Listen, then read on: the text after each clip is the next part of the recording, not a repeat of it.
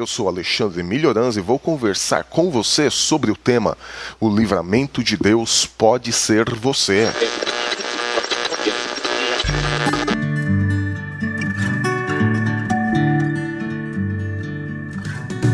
Você está ouvindo da Crentaços Produções Subversivas.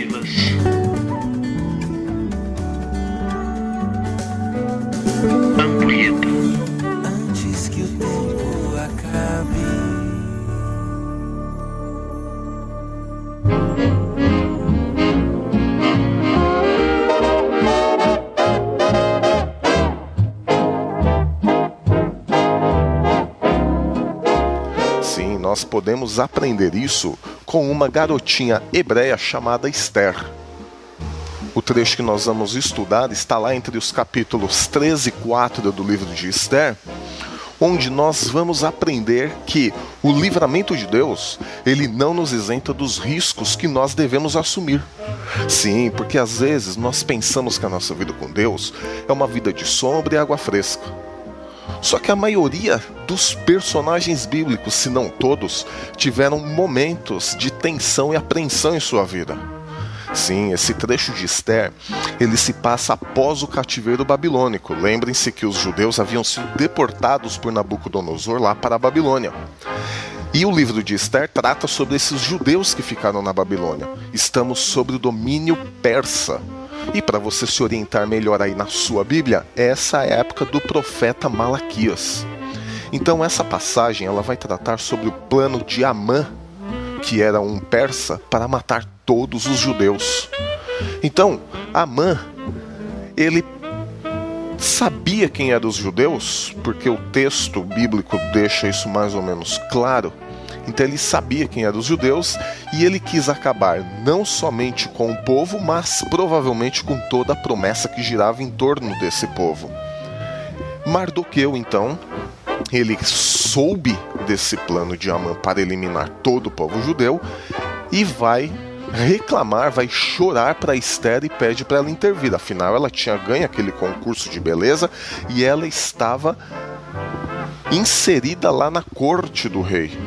Então, esse trecho bíblico, ele vai expor a coragem de Esther, ele vai relatar a coragem dessa garota em arriscar a própria vida para salvar seu povo. Por quê?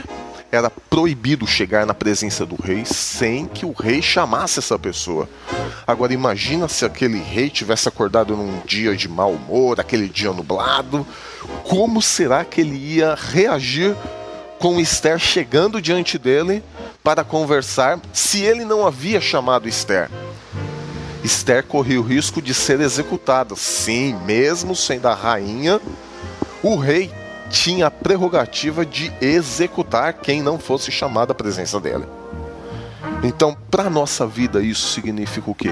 Que, embora nós sejamos convertidos ou nós pertençamos ao povo de Deus, as dificuldades na nossa vida acontecem sim. E nós temos que tomar uma posição quando isso acontece. E aqui eu me lembro do pastor luterano Bonhoeffer, Dietrich Bonhoeffer. Ele foi um pastor luterano alemão, sim, ele foi um legítimo pastor alemão que, na época da Segunda Guerra Mundial, ele ousou ir contra o nazismo e lutou pela preservação de todos ali na Segunda Guerra Mundial. Ele assumiu o risco e, infelizmente, ele acabou assassinado. E poucas semanas depois, o próprio Hitler havia cometido suicídio e a guerra acabado. Então Bonhoeffer também assumiu os riscos de se tomar uma posição pela preservação da vida.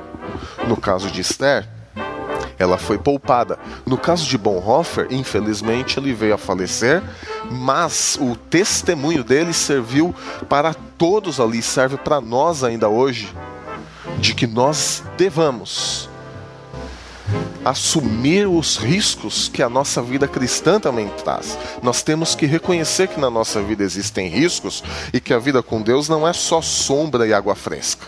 Né? Ou seja, nem tudo sempre dará certo na nossa vida. Só que nós devemos tentar assim mesmo. O fato de nós pertencermos à igreja, o fato de nós pertencermos a Cristo, não é garantia do sucesso. Então, fique com esta palavra E saiba que você deve sim assumir os riscos. Confie em Deus, mas assuma os riscos que a sua fé pode trazer para você.